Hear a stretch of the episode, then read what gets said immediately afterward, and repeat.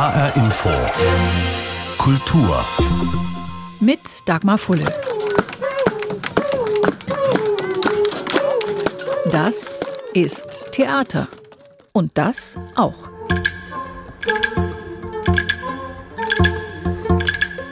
Zumindest ein winziger Ausschnitt davon. Ein winziger Teil der starken Stücke. Zum 28. Mal hat das Kinder- und Jugendtheaterfestival angefangen.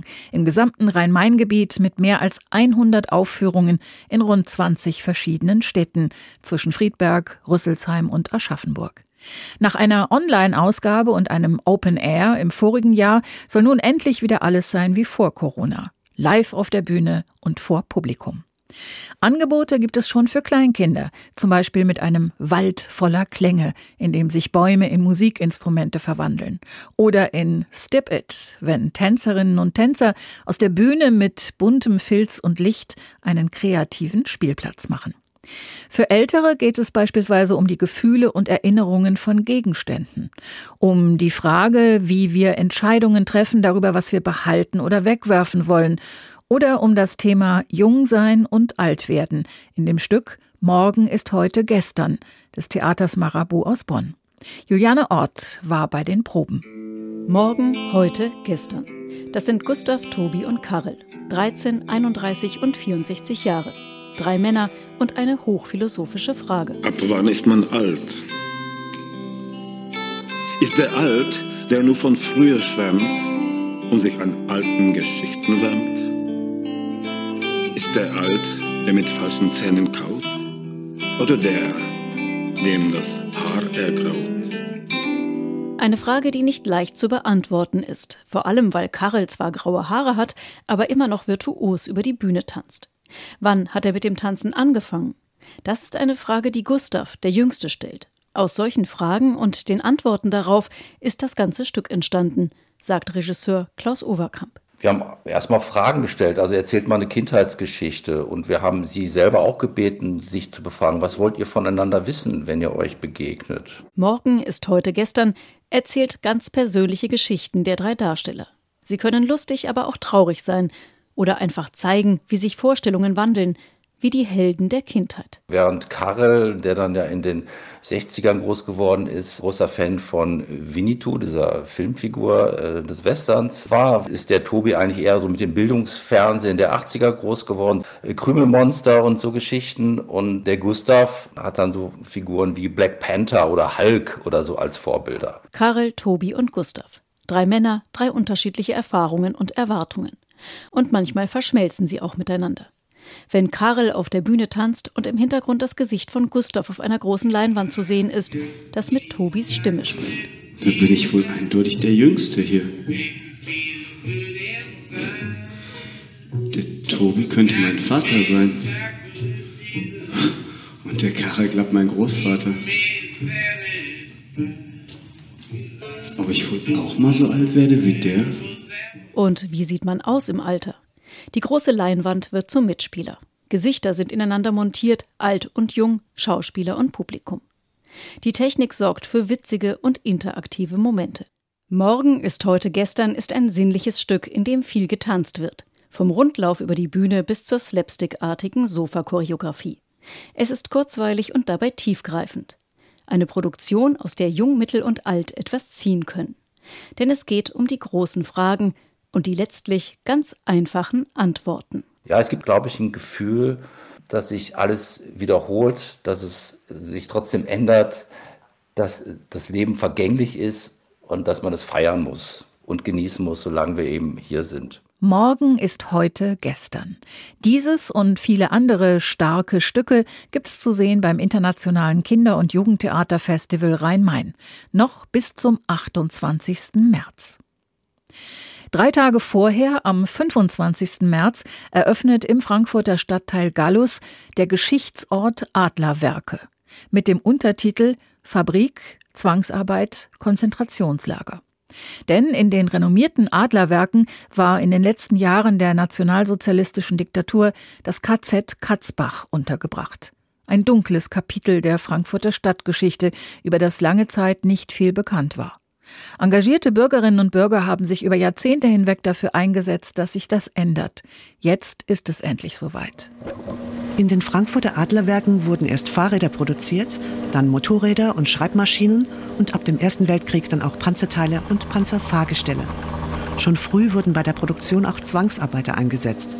Aber bei den Luftangriffen auf Frankfurt im April 1944 war damit Schluss. Das Adlerwerk wurde teilweise schwer zerstört. Arbeiter waren Mangelware. Aber es war mitten im Krieg. Die Produktion musste weitergehen. Und es wurde eine Lösung gefunden, weiß Ulla Diekmann vom Verein Leben und Arbeiten in Gallus und Griesheim, kurz LAG. Sie haben ab 1944 dann für diese Rüstungsproduktion auch ein KZ eingerichtet, direkt auf dem Werksgelände und haben dazu auch von der SS-KZ-Häftlinge zugeteilt bekommen. Die Häftlinge kamen aus verschiedenen anderen Lagern, mussten aber feststellen, dass das neue KZ in den Adlerwerken, das den harmlosen Namen Katzbach bekam, eines der schlimmsten war. Von Anfang an wurde den Häftlingen klargemacht, dass sie hier nicht als Menschen, sondern nur als Arbeitsmaterial gesehen wurden. Die KZ-Häftlinge wurden als erstes rasiert, geschoren, bekamen alle die gleiche Häftlingskleidung und hatten Holzschuhe. Sie mussten täglich zwölf Stunden Schwerstarbeit verrichten. Geschlafen wurde in einem ausgebombten Gebäude. Es war eine Etage, die praktisch keine Glasscheiben mehr hatte. Im Winter war es eiskalt. Erst gab es Strohsäcke auf solchen Stockbetten. Die wurden dann irgendwann mal verbrannt, weil die verlaust waren und dafür haben die aber keinen Ersatz gekriegt. Es gab keine Möglichkeit, sich zu waschen. In den Waschräumen fehlte sehr oft sogar kaltes Wasser. Seifenstücke, die einige noch aus Dachau mitgebracht hatten, waren längst verbraucht, neue gab es nicht. Handtücher oder irgendwelche Lappen wurden nicht verteilt. Diese Erinnerung kommt von Richard Koyer, einer der wenigen Häftlinge, die das KZ in den Adlerwerken überlebt haben. Bemerkenswert ist, dass es eigentlich nur sieben Monate existiert hat und wahrscheinlich insgesamt etwa nur 140 überlebt haben von den 1616 Menschen. 1616 Menschen, über deren Schicksal lange Zeit so gut wie nichts bekannt war. Denn die anderen Arbeiter der Adlerwerke hatten auch nach dem Krieg entweder eine ähnliche Gesinnung wie die Werksleitung oder fürchteten um ihre Arbeit, betont Ulla Diekmann. Sie wurden tatsächlich bedroht, das nicht zu veröffentlichen. Also ihnen wurde tatsächlich mit Kündigung gedroht. Nach dem Krieg stellten die Adlerwerke wieder Fahrräder, Motorräder und Büromaschinen her. Und weder die Stadt noch die Werksleitung noch der Anteilseigner Dresdner Bank hatten ein Interesse, die Traditionsfirma anzuschwärzen. 1992 wurde das Werk geschlossen. Und erst dann, angestoßen von einem Schulprojekt, kamen immer mehr Informationen zum KZ ans Licht. Ehemalige Adlermitarbeiter gründeten daraufhin den Verein LAG, bei dem auch Ulla Diekmann seit Jahren mitmacht. Dass man sich irgendwie das auch mal bewusst macht, das war ja nicht irgendwo abseits, sondern es ist im Stadtgeschehen gewesen. Was haben die Leute gedacht, die das erlebt haben? Was ist da drumherum passiert? Es gab mittlerweile Treffen mit Überlebenden, umfangreiche Recherchen und viele Aktionen, damit die 1616 KZ-Häftlinge von Frankfurt nicht vergessen werden. Yvonne Koch zur Geschichte der Frankfurter Adlerwerke und damit auch des Konzentrationslagers Katzbach. Die Erinnerungs- und Bildungsstätte wird am 25. März eröffnet. Ein anderes Kapitel aus der Zeit des Nationalsozialismus, das bis in die Gegenwart nachwirkt, ist die Verfolgung der Sinti und Roma. Ein Dokumentarfilm des Hessischen Rundfunks erzählt anhand persönlicher Geschichten davon, wie stark der Rassismus auch lange nach Kriegsende noch war gegenüber den Menschen, die auch weiterhin Zigeuner genannt wurden und jeden Tag mit Anfeindungen, Vorurteilen, Benachteiligung und persönlichen Angriffen konfrontiert waren. Mann, wir sind doch bloß Zigeuner. Ach so. Faria, Faria, ho. April 1980. Die KZ-Gedenkstätte Dachau wird besetzt durch elf Sinti. Sie stimmen ein altbekanntes Volkslied an mit neuem Text. Lustig ist das Zigeunerleben. Faria, Faria, ho. Staat muss keine Entschädigung geben. Faria, Faria, ho. Keine Entschädigung für die massenhafte Ermordung von Sinti und Roma durch das NS-Regime. Von Anfang an hatten die Nazis vor, die sogenannten Zigeuner gezielt auszurotten, macht die Doku Der lange Weg der Sinti und Roma klar. Die Opferzahlen reichen bis zu einer halben Million. Dennoch galten die Ermordungen auch 1980 noch nicht als Völkermord und das wollten die Protestierenden in Dachau nicht mehr hinnehmen. Das Unrecht, das man uns zugefügt hat im Dritten Reich, wird von der Bevölkerung als rechtens angesehen. Die Sinti traten in einen Hungerstreik. Unter ihnen war auch der Großvater von Julie Halilic. Er sagte, wir müssen dorthin, wo unsere Menschen gelitten haben. Und genau da müssen wir hingehen und streiken und hungern. Julie Halilic ist eine der jüngsten Stimmen, die in der Doku zu Wort kommen. Zilli Schmidt dagegen hat den Völkermord an den Sinti und Roma noch selbst miterlebt. Sie erzählt zum Beispiel von ihrem Vater, der Hitler anfangs für ganz harmlos hielt. Und der hat gesagt, ach, der bringt doch nur die Verbrecher weg. Nein, nein, der hat uns weggebracht. Wir waren die Verbrecher. 1943 wurde Zilli Schmidt ins KZ Auschwitz-Birkenau deportiert. Im sogenannten Zigeunerlager wurde Schmidts gesamte Familie umgebracht, auch ihre vierjährige Tochter Gretel. Wir konnten hinsehen auf die Gaskammer. Und die ist immer gekommen, Mama, Mama, da hinten werden die Menschen verbrannt. Doch auch nach der NS-Zeit setzte sich der Rassismus gegen Sinti und Roma in Deutschland nahtlos fort. Sie galten als asozial und kriminell. Radio und Fernsehen befeuerten das Bild vom schmutzigen Zigeuner noch fleißig. Nur diese Kinder erwecken Mitgefühl. In diesem Milieu werden sie ganz zwangsläufig zum Verbrechen erzogen und nicht nur zu Mundraub oder Körperverletzung. Mit Sinti und Roma wollten ordentliche, anständige Menschen nichts zu tun haben. Das lernte auch der Sinti-Musiker Romani Weiß. Er wuchs in den 70er Jahren in Westberlin auf. Zurückhaltend, ängstlich, vorsichtig, ordentlich sein. Anzug, Hemd, immer so schick. Aber die ganze Familie ist so rumgelaufen. Um einfach ordentlich zu sein, sauber, ne? nicht irgendwo aufzufallen. Nicht alle wollten unsichtbar bleiben. Sie versuchten stattdessen, sich zu zeigen, zum Beispiel über ihre Musik. 1979 veranstaltete Darmstadt das Musikfest der Sinti und Roma, das erste dieser Art. Seien Sie uns also herzlich willkommen. Nicht nur heute, sondern immer. Herzlich willkommen. Wirklich? 1982, nur ein paar Jahre später, explodiert ebenfalls in Darmstadt ein Sprengsatz vor dem Haus einer Roma-Familie. Gianni Jovanovic hat den Anschlag überlebt. Wir sind rausgerannt, das weiß ich noch wie heute.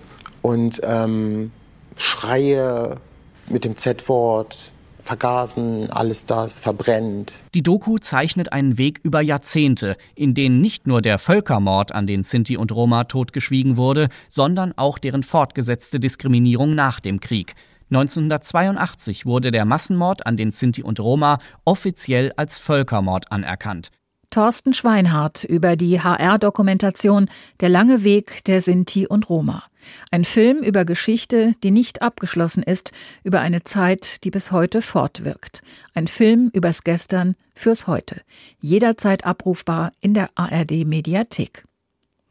Wer gehört wo und wie dazu? Zu einer Gesellschaft, zu einem Volk? Das ist eine Frage, die noch immer verhandelt wird, in Deutschland und auch in anderen Ländern.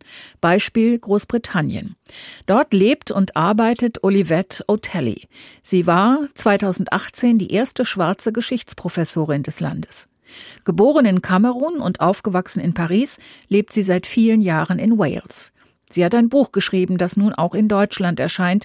Der Titel Afrikanische Europäer. Otelli weiß aus erster Hand, wie sich das Leben einer afrikanischen Europäerin anfühlt und wie Menschen wie sie wahrgenommen werden. The perception is that they're not Europeans and yet they are. Die Wahrnehmung ist, dass afrikanische Europäer keine Europäer sind, aber sie sind es. Das war auch ein Ziel meines Buchs, zu zeigen, dass man mehr als nur eine Identität haben kann. Das Neue an Otellis Buch ist die historische Gesamtschau, die es bietet. Otelli zeigt die Rolle und das Schicksal afrikanischer Europäer anhand von Individuen auf, das heißt persönlichen Geschichten von Sklavinnen und Sklaven, Herrschern und Heiligen und Intellektuellen. Sie untersucht literarische Werke und analysiert Kunstgegenstände und Strömungen. Otelli beschreibt den Terror der Sklaverei, die Furcht und die Faszination, die schwarze Körper ausgelöst haben, aber auch das Verbindende der schwarzen Körperlichkeit, das zu Widerstandsbewegungen geführt hat. Die Beschreibung ist dabei ausgesprochen dicht, nicht nur weil sie unzählige Beispiele aufführt, sondern auch weil sie verschiedene Kolonialmächte und Kontinente umfasst und eine Zeitspanne von den Römern bis zur Jetztzeit abdeckt, wobei die Entwicklungen vielschichtig und mitunter auch gegenläufig sind. Vor dem Hintergrund ihrer jahrelangen Forschung, sagt Otelli, For me it's quite incredible that es ist unglaublich, dass wir immer noch den Beitrag leugnen, den Menschen mit afrikanischer Abstammung in der europäischen Geschichte, der Wirtschaftsentwicklung und im Hinblick auf soziale und kulturelle Institutionen geleistet haben. Was mich zutiefst erstaunt ist, welchen Aufwand Staaten betreiben, um diese Aspekte nach Möglichkeit auszuradieren und stattdessen ein Narrativ zu schaffen, das nicht auf Fakten, Archivmaterial und der Lebenswirklichkeit der Menschen beruht. Based on facts, on archival material and on people's reality really. Auch wenn es vielen nicht gefalle, so Otelli, sei unsere Gesellschaft multikulturell und unsere Welt globalisiert. Die Geschichtsprofessorin plädiert dafür, dies zu akzeptieren und sich gegenseitig mit mehr Respekt zu begegnen. Was bei der deutschen Ausgabe des Buches Afrikanische Europäer auffällt, ist, dass der Wagenbach Verlag nicht versucht, das Wort Race zu übersetzen. Das im Englischen unproblematische und sehr gebräuchliche Wort wird einfach übernommen. Auf die Frage, wie sie diesen Begriff definieren würde, sagt Otelli: Race, it's a social construction. Race das ist eine soziale Konstruktion, die die Klassifizierung von Menschen beeinflusst hat. Es ist eine soziale Konstruktion, die bestimmte Menschen am unteren Ende der sozialen Leiter verortet, basierend auf ihrer Hautfarbe oder Ethnizität.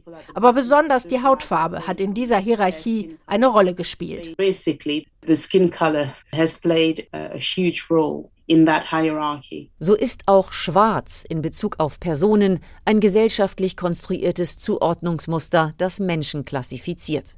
Um dies zu kennzeichnen, wird das Wort im gesamten Buch groß geschrieben. Soziale Konstruktionen, darum geht es, lassen sich ändern. Afrikanische Europäer, eine unerzählte Geschichte, ist gerade auf Deutsch erschienen im Verlag Klaus Wagenbach. Imke Köhler hat das Buch und seine Autorin Olivette Otelli vorgestellt. Vor 50 Jahren, im März 1972, hatte ein Hollywood-Film Premiere, für den das Wort Film eigentlich zu klein ist. Ein Leinwand-Epos, ein Meilenstein der Filmgeschichte. Drei Stunden lang. Da kann man ruhig mal ein paar Superlative rausholen für Der Pate. Mit Marlon Brando, Al Pacino, Diane Keaton und James Caan. Ein Film, der nicht nur Geschichte geschrieben hat, sondern auch selbst schon eine abwechslungsreiche Entstehungsgeschichte hatte.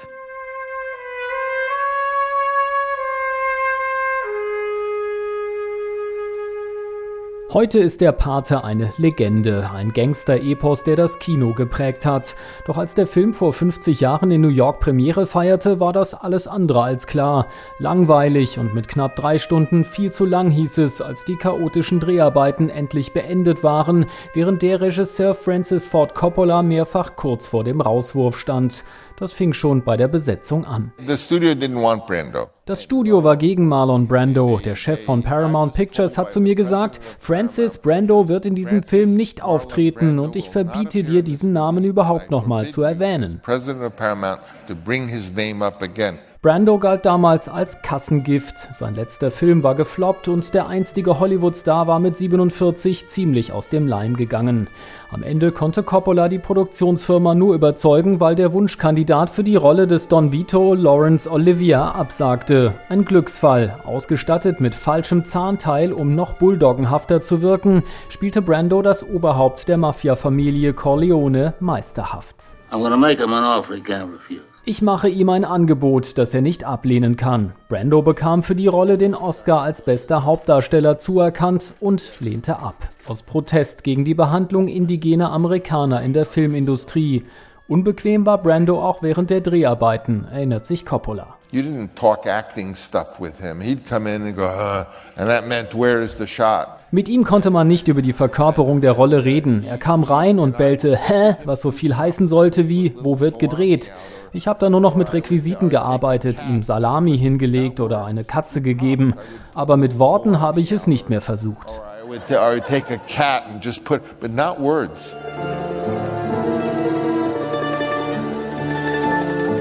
I believe in America. America's made my fortune. Der Film erzählt im Kern die Geschichte des amerikanischen Traums. Don Vito kam einst als einfacher Mann in die USA, wo er sich von ganz unten zum mächtigsten Mafia-Boss New Yorks hocharbeitete. I spend my life trying not to be careless. Women and children can be careless, but not men.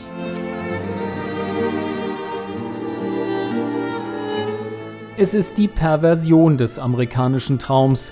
Der Zuschauer sieht dem kriminellen Amerikaner zu, der abends von der Arbeit nach Hause zu seiner Familie kommt und am nächsten Tag brutal weiter an seinem Aufstieg arbeitet. Auch wenn der Film Mitte der 40er Jahre spielt, ist er damit ein Abbild der zerrütteten USA Anfang der 70er Jahre zwischen Vietnam und Watergate. In der Pate sehen wir die organisierte Kriminalität als obszöne Ausweitung der freien Wirtschaft und Regierungspolitik, schrieb die legendäre Filmkritikerin des New Yorker Pauline Kael nach der Premiere vor 50 Jahren. Organisierte Kriminalität in seiner brutalen Rücksichtslosigkeit ist nicht die Absage an den amerikanischen Traum. Sie verkörpert unseren Albtraum des amerikanischen Systems. Als dieser Amerikanismus noch fröhlicher Optimismus war, da wurden die Gangster am Ende des Films besiegt und die Zuschauer erlöst. Aber jetzt ist die Stimmung im Land düster und so wird niemand erlöst am Ende des Films, denn das Mafia-Familiengeschäft geht weiter. Nothing is resolved at the end of The Godfather because the family business goes on. Im März 1972 feierte das Mafia-Epos um den mächtigen New Yorker Boss Don Vito Corleone seine Weltpremiere. Peter Mücke zum 50. Geburtstag des Filmklassikers Der Pate. Italien gehört schon seit Jahrzehnten zu den beliebtesten Urlaubsländern der Deutschen. Wer am Strand liegen möchte, findet dort genauso seinen Platz wie die Fans von Kunst, Geschichte und Architektur. Und manches in Italien gibt es so nirgendwo anders. Zum Beispiel die Säulengänge von Bologna. Die sind so besonders, dass sie inzwischen zum UNESCO-Weltkulturerbe gehören. Sie ziehen sich durch die ganze Stadt über mehr als 60 Kilometer und sie schützen nicht nur vor Regen oder zu viel Sonne, sondern haben auch eine lange Geschichte. Bologna vor einem der vielen kleinen Secondhand-Läden im Stadtzentrum. Lara aus Nürnberg, Rebecca und Hanna aus Ulm machen Urlaub in der Stadt und gerade eine kurze Pause unter den Arkaden des Ladens. Die Säulengänge, unter denen sie stehen, sind zwar recht schmucklos und klein, aber die drei sind trotzdem ganz angetan. Also ich finde, es sieht schon schön aus. Es ist ein bisschen schattiger dadurch, aber es ist schön. Mir gefällt es schon gut. Ich finde, das macht auch so ein bisschen den Charme von der Stadt aus. Es ist schon echt überall. Also man sieht, dass es sich eigentlich durch die ganze Stadt zieht. Aber was diese Säulengänge überhaupt für einen Zweck haben, warum es sie gibt und vor allem so viele davon, das wissen die drei nicht.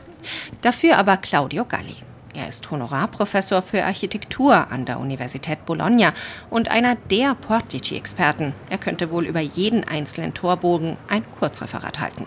Und Bolognas Portici sind zusammengerechnet immerhin über 60 Kilometer lang. Zusammen mit zwei Kolleginnen hat er sieben Spaziergänge unter den Säulengängen entwickelt, bei denen man gleich auch noch was über die Stadtgeschichte lernen kann. Denn die Säulengänge sind Elemente, die die verschiedenen Teile der Stadt vereinen, die über Jahrhunderte hinweg entstanden sind. Sie vereinen die römische Stadt mit der mittelalterlichen, die der Renaissance mit der des Barocks, der klassizistischen bis hin zu der des 19. Jahrhunderts. Also auf zu einem Spaziergang. Mit dabei sind auch Gallis Kolleginnen. Los geht's im Zentrum Bolognas auf der Piazza Maggiore. Der Platz ist auf drei Seiten von Säulengängen begrenzt, aber Claudio Galli beachtet sie kaum und nimmt Kurs auf eine sehr enge Gasse. Links und rechts sind Feinkostläden. Hier sind wir im Bologna der Römerzeit, erklärt er. Für Säulengänge sind diese Straßen viel zu schmal, aber die Vorläufer erkennt man beim Blick nach oben. Dachrinnen aus Holz, die hervorstehen. Die ersten richtigen Portici entstanden im Mittelalter, sagt Galli, als Bologna eine Weltstadt war. Im Mittelalter war Bologna größer als Paris. Die Stadt war ein Handelsknotenpunkt. Es gab Seiden- und Textilmanufakturen. Es war eine Stadt, in der sich die Interessen kreuzten. Noch heute ist Bologna der wichtigste Eisenbahnknotenpunkt. Ein paar Mal um die Ecke gebogen und die Straßen werden ein bisschen breiter. Vor den Häusern sind Säulengänge. Galli bleibt vor einem Haus mit einem Säulengang aus Holz stehen. Einer der wenigen, der bis heute erhalten ist. Den windschiefen Vorbau über der Straße tragen Holzpfeiler mit sich aufwächernden Stützen. Das Ganze sieht ein bisschen aus wie eine Gabel. So richtig stabil wirkt die Konstruktion nach vielen Jahrhunderten nicht mehr. Gestützt wird der Holzpfeiler daher von einer Konstruktion aus Eisen. Außerdem waren Holzsäulengänge im wahrsten Sinne des Wortes brandgefährlich.